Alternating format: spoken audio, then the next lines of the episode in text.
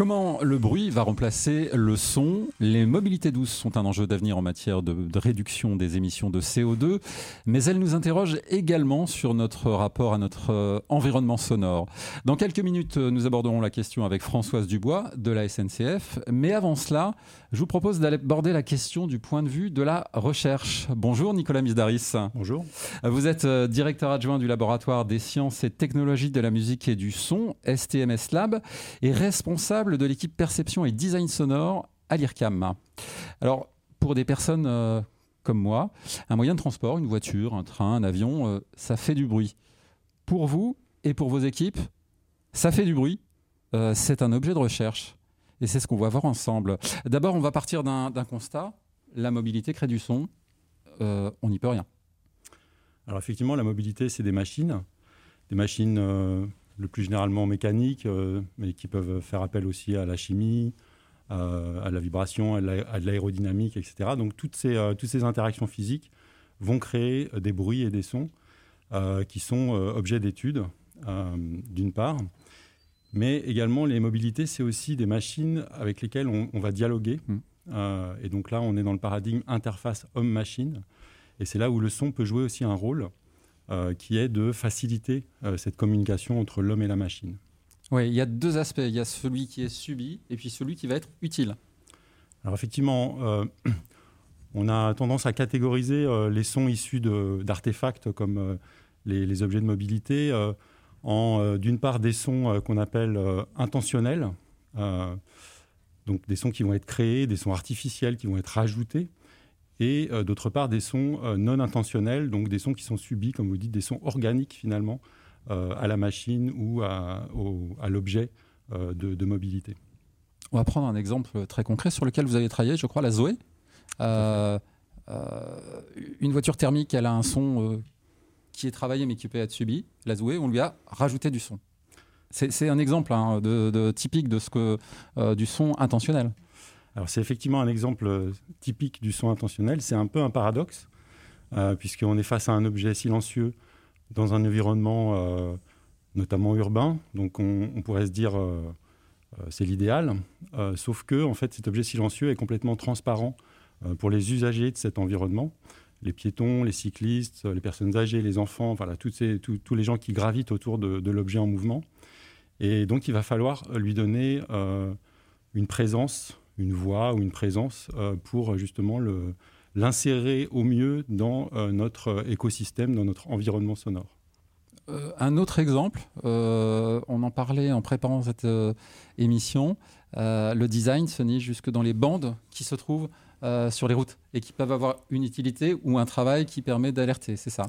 Alors effectivement, c'était un, un, projet un petit peu, disons, un petit peu original. Euh, qui était de, euh, de, travailler effectivement ces bandes audio-tactiles, ces bandes blanches qu'on a au bord des routes qui permettent de, baliser finalement le, chemin et la route euh, et qui peuvent être là aussi objet de, communication et d'information. donc elles sont faites de, petites déformations, soit cylindriques, soit sphériques, soit linéaires, etc. Et, donc le design un peu de forme de ces, de ces bandes-là peuvent effectivement euh, permettre de designer le son qu'elles produisent lorsque euh, un pneu va passer dessus et donc donner de l'information au conducteur. Alors comment on travaille dans votre laboratoire sur ces sujets? Alors comment on travaille dans le laboratoire sur ce sujet et précisément dans, l'équipe que je dirige, perception et design sonore? Eh bien, on est souvent voilà, sollicité par des industriels, des industriels de l'automobile notamment, euh, qui nous posent des questions euh, et qu'on essaye de, résoudre ensemble. C'est des questions souvent euh, non résolues, évidemment, et qui, demandent parfois des, longs temps de, recherche, de, maturation aussi de, la problématique. parfois on se trompe, parfois on ne cherche pas dans la bonne direction, etc. Donc voilà, tout ça prend, du temps. Le temps de la recherche est, un petit peu comme le temps industriel, d'ailleurs, il est assez long finalement. Et donc, on va, euh, ben voilà, on va euh, euh, se saisir de la, question qui nous est posée. on va mettre en, œuvre aussi tous nos outils et toute notre connaissance scientifique pour apporter la réponse qui nous semble la plus adaptée. par exemple, voilà, dans le cas de la Zoé, par exemple. Et pour ça aussi, on, puisqu'on est à l'IRCAM, on, se, disons, on s'associe le plus souvent à des, on pourrait qualifier d'hommes de, l'art du son, mmh. voilà, les compositeurs, les artistes qui travaillent le son d'une autre manière que les scientifiques peuvent, peuvent le faire. Et cette association est, souvent, et c'est avéré le plus souvent très riche, puisqu'on confronte deux, deux mondes, pour faire simple, l'art et la science. Et la, convergence de ces deux mondes donne en général des, résultats très, voilà, très intéressants et très, très à propos par rapport à la, à la question posée. On parlait tout à l'heure de Zoé, mais les moteurs thermiques, par exemple, aujourd'hui, sont aussi sculptés. Le son n'est pas forcément celui juste purement de la mécanique. Alors effectivement, la tendance actuelle est de sculpter, comme vous dites, les moteurs thermiques. Alors non pas vers l'extérieur, mais plutôt pour redonner de l'information à l'intérieur de l'habitacle. Euh, voilà, c'est des, des, euh, des paradigmes euh, qu'on peut, qui sont souvent appelés acoustiques actives ou voilà, des, choses comme ça, et qui vont avoir pour objectif effectivement de travailler le son à la fois au niveau fonctionnel, donc redonner de l'information sur, par exemple, la vitesse à laquelle on va, on va rouler, etc., mais aussi euh, toucher une dimension plus esthétique, plus, euh, euh, plus affective finalement qu'on a avec le son des voitures. et donc permettre à l'usager, au conducteur, mais aussi aux passagers de, ressentir différents sons de moteur, à différents moments aussi, à différentes conditions de roulage, à différents moments de, la journée, par exemple. Donc avoir une espèce de, modularité et avoir une, prise plus grande finalement sur, sur le, son organique du, moteur thermique. Dans les sons euh, choisis, intentionnels, il va y avoir aussi dans l'avenir toute la conversation avec la mobilité dans la voiture. Ça aussi, euh, c'est quelque chose qui va considérablement évoluer?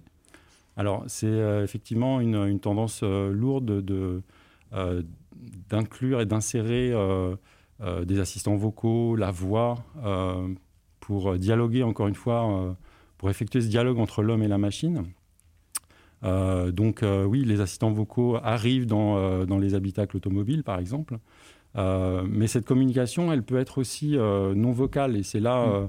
c'est là où voilà, on, se, on, se, dirige vers des, des, comment dire, des, des solutions qui sont de, de l'ordre de la sonification, par exemple, ou des interfaces homme-machine sonores qui transmettent des informations de manière non verbale ça a la vertu aussi d'être euh, un petit peu plus universel, puisque dès qu'on met du vocal, ben, on va euh, euh, devoir se, se, pencher sur la question de la langue, par exemple. voilà, on ne va pas mettre le même vocal, évidemment, en Asie qu'en en, Amérique ou, ou, en, Europe. Donc voilà, ça, donne une certaine universalité. Travailler uniquement avec le son et non pas avec la voix peut donner une certaine universalité qui est parfois recherchée dans certains, dans certains problèmes. Vous êtes euh, dans la recherche, dans l'acoustique, dans le design. Est-ce qu'il y a des modes quand même que vous observez vous? Euh, Est-ce qu'en tout cas les industriels viennent aussi avec cette question-là? Ou est-ce que vous euh. voyez évoluer dans des demandes, des demandes qui sont quand même liées à une certaine mode? Alors, les le, bon, il y a des modes, hein, c'est sûr, comme, comme dans toute l'activité humaine. la mode, actuellement, ça pourrait être euh, euh, d'aller justement vers euh, plus de modularité et d'adaptabilité des, propositions sonores ou des, des usages du son. de personnalisation De personnalisation, voilà, c'est ça. alors, sachant que la personnalisation, ça peut aussi avoir des effets un petit peu négatifs, ça peut amener de, trop de diversité finalement. On peut le voir d'ailleurs dans certains, alors je ne citerai pas ni de marque ni de nom, mais il y a certaines euh, voilà, certaines marques ou certains modèles qui proposent des choses hyper personnalisées euh, et donc euh, qui là cassent un petit peu les relations aussi qu'on peut avoir entre le son et l'objet auquel on, applique ce son. Et ça, c'est quelque chose d'important aussi, cette congruence et cette cohérence entre l'objet qu'on a en face de nous ou bien qu'on manipule et le son qu'il produit, etc. On ne peut pas mettre finalement n'importe quel son sur n'importe quel objet. Donc voilà, cette hyper personnalisation, elle peut aller euh, vers euh, des, écueils comme ça qui, sont un petit peu euh, délicats à gérer, je dirais. Alors il y a aussi un enjeu sociétal lié à la mobilité, un enjeu d'environnement sonore. vous avez des axes de recherche, en tout cas des réflexions, des pistes pour faire évoluer peut-être le son de la mobilité plus en, symbiose avec l'environnement? Alors oui, effectivement, dès qu'on parle de, mobilité, de nouvelle mobilité, on va parler de nouveaux objets, de nouveaux objets sonores qu'on introduit dans un, voilà, un écosystème, comme je le disais tout à l'heure. Euh, et donc là, on est dans une, euh, quasiment dans une, euh, une, approche un peu écologique, enfin, en, mmh. tout cas dans un questionnement un peu écologique du, du, problème. C'est-à-dire que si on prend par exemple le cas du véhicule électrique, on peut le formaliser de la manière suivante, qui est, on a une nouvelle espèce euh, qu'on va introduire dans un environnement et euh, il va falloir réfléchir finalement, euh, puisque c'est une espèce artificielle, il va falloir réfléchir au son et à la place qu'elle va avoir dans cet environnement. Et là, on touche à des problématiques écologiques, puisque si, si on lui donne, si on le fait parler trop fort, par exemple, cet objet, choses comme ça, eh bien, ça va saturer l'environnement, ça va permettre ça va ne pas permettre, ça va ne permettre aux autres, euh, ça va empêcher plutôt euh, les autres espèces de, communiquer entre eux, etc. Euh, donc, on a un, rôle malgré tout, oui, sociétal un petit peu, qui est de, réfléchir à l'impact finalement du son, du son artificiel qu'on rajoute sur l'environnement, la société, les gens, etc on fixe des horizons, euh, des, enjeux, des ambitions en termes de transformation, par exemple des motorisations. Je sais qu'aujourd'hui, la date de 2030 est un objectif euh, des gouvernements, des constructeurs. Modifier le, paysage sonore euh, de la mobilité. Alors prenons la voiture, on ne va pas faire tous les secteurs, c'est trop, trop vaste, mais on peut imaginer que ce paysage, peut-être que le bruit, quand on sera au bord des routes, deviendra des sons euh, À quel horizon? C'est quoi le temps entre la recherche et, euh, et l'application? C'est un peu difficile à dire parce qu'on n'est pas maître non plus de la, de la vitesse d'avancement finalement de, euh, des gros changements industriels que, voilà, que, constitue par exemple le passage du thermique à l'électrique. mais c'est de toute façon un temps assez long, comme je le disais, voilà, plusieurs années au moins. Euh, et ce qui est sûr, c'est qu'effectivement, on va changer la nature du paysage sonore, c'est évident, puisque, euh, disons, pour euh, caricaturer, il y a 20 ans, 30 ans, on était dans le 100% thermique, voilà, des sons de moteur très caractéristiques qui font aussi partie de notre histoire sonore commune. actuellement, on est dans un, entre-deux entre le passage du thermique à l'électrique, et c'est sûr que dans 10, 20, 30, peut-être 50 ans, on sera euh, dans une situation où on n'aura que euh, des véhicules euh, électriques silencieux ou quasi silencieux dans, notre, dans notre environnement. Donc ça va forcément changer le, le paysage sonore de nos enfants et petits-enfants, etc. Merci Nicolas Misdaris. Je rappelle que vous êtes directeur adjoint du laboratoire des sciences et technologies de la musique et du son et responsable de l'équipe perception et design sonore à l'IRCAM. Et après le regard du chercheur, je vous propose de passer à des cas d'usage avec euh, Françoise Dubois de la SNCF.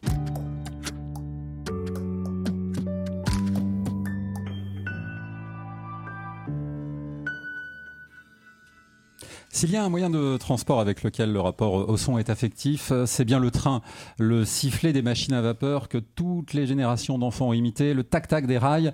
Et la SNCF y a ajouté une identité sonore très forte depuis très longtemps, avec la voix de Simone Hérault dans les gares et avec son petit jingle que tout le monde, tout le monde connaît.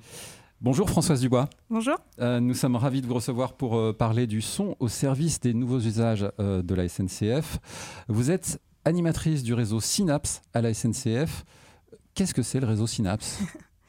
Alors Synapse, c'est la connexion entre deux neurones et en l'occurrence, c'est la connexion entre des experts scientifiques et techniques. Donc on a à peu près 500 experts sur tous les domaines euh, scientifiques et techniques dans l'entreprise. Alors vous-même, vous êtes euh, ingénieur en acoustique. Tout à fait. Euh, racontez-nous en quelques mots votre parcours. Alors moi j'ai fait, enfin je suis docteur ingénieur en psychoacoustique. J'ai travaillé sur le masquage des sons dans les bruits des transports. Et puis après, j'ai travaillé euh, pour Renault et la SNCF sur ces sujets-là. Alors, à la SNCF, euh, la question du son et des nouveaux usages se pose dans tous les compartiments, si je puis dire, ou du moins à tous les étages. Euh, commençons par l'extérieur, le bruit des trains, l'impact sur les riverains. Comment abordez-vous ce sujet aussi vaste? Bah, On va dire que dans le passé, les projets ont permis de comprendre et de modéliser le bruit ferroviaire, qui est assez complexe. On a eu plusieurs solutions pour essayer de réduire ce bruit. On voit qu'aujourd'hui, ce n'est pas forcément suffisant. L'acceptation sociétale est difficile concernant le bruit ferroviaire. Donc, on doit faire évoluer les réglementations, notamment sur des indicateurs événementiels, sur le passage de ces trains. Alors, euh, indication, mais euh, et en même temps traitement. Tout à fait, oui, oui. Euh, bah, il y a eu des solutions, notamment des écrans acoustiques un peu différents, mmh. en essayant ben, de s'intégrer au mieux au paysage, avec des cristaux soniques par exemple. C'était une inspiration du LOM, le laboratoire du Mans, avec des, murs anti-bruit en bambou. Donc voilà, on essaye des nouvelles choses aussi pour l'intégration avec la concertation avec les riverains. On, parlait de, de, voitures tout à l'heure avec Nicolas Misdaris. Au niveau des trains, on peut encore réduire le, bruit du train euh, et comment? Alors le bruit à l'intérieur, on n'est déjà pas mauvais. Je parle à l'extérieur pour l'instant. Restons à l'extérieur. à l'extérieur, je pense qu'on peut encore s'améliorer, mais les marges de manœuvre sont quand même faibles. Euh, par contre, on, ce que je vous disais, on essaye de travailler sur, euh, sur le passage finalement. parce que souvent il y a un effet de surprise aussi. Et puis j'ai un peu travaillé sur les émergences, donc voilà, est-ce qu'on ne peut pas améliorer notre qualité du passage? Et alors, on travaille comment pour ça?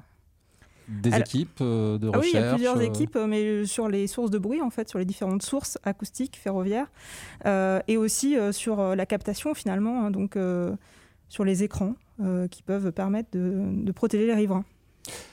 Alors, on monte à bord, parce que c'est un, sujet. dans les années qui viennent, comment va évoluer le confort des passagers, le confort sonore?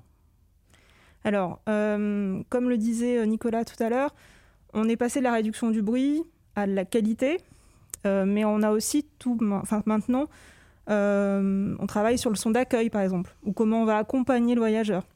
Parce que finalement, le voyage, c'est cette notion de liberté, d'imaginaire, mais souvent, c'est aussi source de stress. Donc, comment on peut proposer du contenu, comment on peut accueillir les personnes à bord, comment on peut aussi annoncer euh, je ne sais pas, avec des alarmes qui signifient quelque chose. Parce que l'utilisation du son dans un transport collectif, c'est toujours un peu compliqué. Donc il faut rester le plus discret possible également. Euh, vous avez des, exemples de ce qui va arriver? Alors de ce qui va arriver, euh, pas forcément. De ce qui pourrait arriver, ça pourrait ressembler à quoi? Racontez-nous. ben, ça peut être, on avait eu plein d'idées avec des étudiants en design sonore, notamment avec l'IRCAM, hein, sur ben, un son qui vient accompagner le bruit de passage finalement dans, à l'intérieur du train. Euh, avec euh, finalement une façon de voyager avec le son. Euh, avec des, éléments qui viennent arriver en fonction de l'église qui passe au loin ou des éléments, je sais pas, il pleut, donc comment ça vient changer le son. Donc ça c'est intéressant. Et puis aussi, parce que là on parle du train, mais il y a aussi tout l'accompagnement jusqu'à sa place. Hmm. donc ça peut être de la signalétique sonore aussi.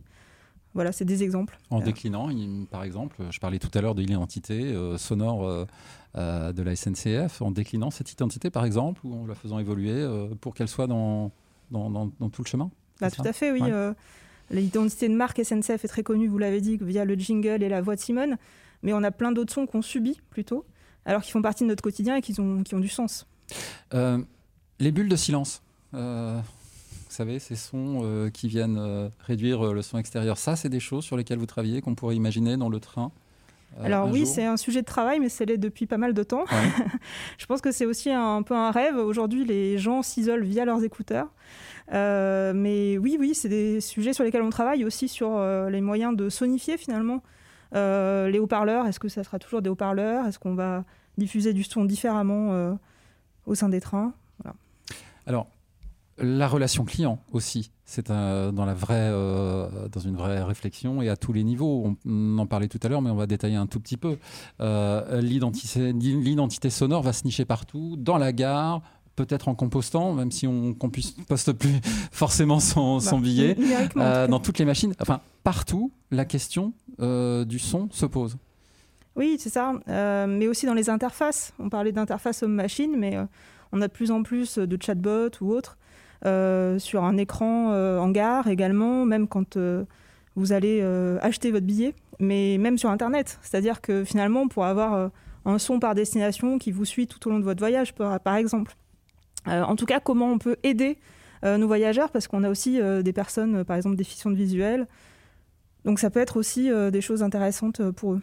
Sonorisation des gares aussi. Ça, c'est un sujet parce que on entend des annonces, il y a des choses qui ont été faites, euh, mais parfois le, bruit, c'est un vrai sujet de pouvoir entendre les annonces dans les gares parce qu'il y a un peu de brouhaha, il y a un peu de, c'est un sujet sur lequel vous travaillez. Ça va dans, ce, dans, tous ces compartiments-là, comme je disais tout à l'heure. Oui, alors moi je trouve qu'on n'est pas si mauvais que ça parce qu'une une gare silencieuse, ça serait aussi euh, assez perturbant complètement. En tout cas, ça fait aussi partie de notre imaginaire. Hein. Mmh. Euh, dans les films, on entend souvent un bruit de crissement de train qui arrive. En tout cas, ça marque un environnement, ça marque un paysage sonore. Et, euh, oui, le bruit des gares, euh, il y a aussi le piano finalement. Donc il y a d'autres éléments qui viennent arriver, qui, qui arrivent dans notre euh, paysage sonore. Et puis, il y a aussi quelque chose qui va arriver, c'est toute la partie autonome. Alors ça sera peut-être les gares, peut-être les navettes. tout ça va modifier profondément l'approche du son. Tout à fait. effectivement, on pense au train, mais c'est aussi un voyage qu'on appelle porte-à-porte.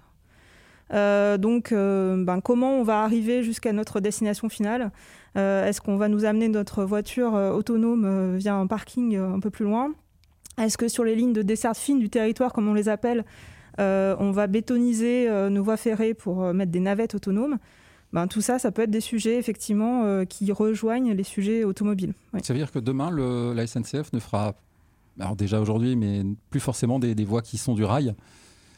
En tout cas, il y a des expérimentations, notamment vers Nantes. Euh, le sujet des gares aussi, euh, avec euh, des gares de plus en plus autonomes, on pourrait se retrouver demain et ça fait travailler toute la relation client, l'usage des voix, voix artificielles d'ailleurs. Est-ce que ça sera des voix artificielles ou la voix de Simone qu'on continue à enregistrer pour faire évoluer la relation client? Mais je peux arriver demain dans une gare autonome où je serai traité avec une une voie de, synthèse peut-être, et puis je vais monter dans une voiture, euh, une navette autonome et ressortir euh, euh, dans une gare autonome. En tout cas, je pense que quand on est en train, on, réfléchit bien sûr au train autonome. je ne. Alors, il y a la relation au contrôleur, mais c'est vrai qu'on aura forcément moins de présence humaine, peut-être. Et donc, il faut quand même assurer une présence, un accompagnement à ce voyage-là. Donc, ça va passer par la voix, forcément, mais pas que. Et puis après, dans les gares, euh, oui, on a, on a toute la relation client, euh, mais même aujourd'hui, pour acheter un billet, euh, finalement, l'agent n'est pas toujours présent physiquement derrière. donc oui, c'est des sujets qui sont d'importance pour nous. La voix de, Simone, j'imagine qu'il y a plein de, choses qui, qui, qui, sont encore à enregistrer, il y a plein de nouveaux messages, etc. Mais vous vous interrogez sur ce que peut apporter euh, l'intelligence artificielle. On parlait tout à l'heure, par exemple, euh, des intonations. il y aura demain des filtres qui vont permettre de moduler les intonations. Est-ce qu'on peut imaginer que, y compris sur une voix humaine qu'on connaît bien, qui est familière, qui est celle de la SNCF, demain, on pourra, grâce à l'intelligence artificielle, moduler sa voix en fonction du contexte, de la journée, etc. C'est des sujets, ça, chez vous? En tout cas, SNCF se, veut être une marque bienveillante, de confiance, etc. Donc la voix de Simone, pour l'instant, elle représente euh, tout ça. Euh, mais c'est vrai que moi, j'ai toujours été intéressée par ce type de recherche-là. Aussi pour une relation client, euh, notamment, il y a un problème. donc oui, ça pourrait aider nos agents ou un agent virtuel à, améliorer sa relation client. Il y aura quand même toujours le tac-tac des rails. Espérons, mais si on imagine d'autres types de trains, peut-être que ce tac-tac disparaîtra. Très bien, merci beaucoup Françoise Dubois. Je rappelle que vous êtes animatrice du réseau Synapse à la SNCF et vous êtes venue nous parler euh, des nouveaux usages de la mobilité dans votre société. Merci beaucoup. Merci.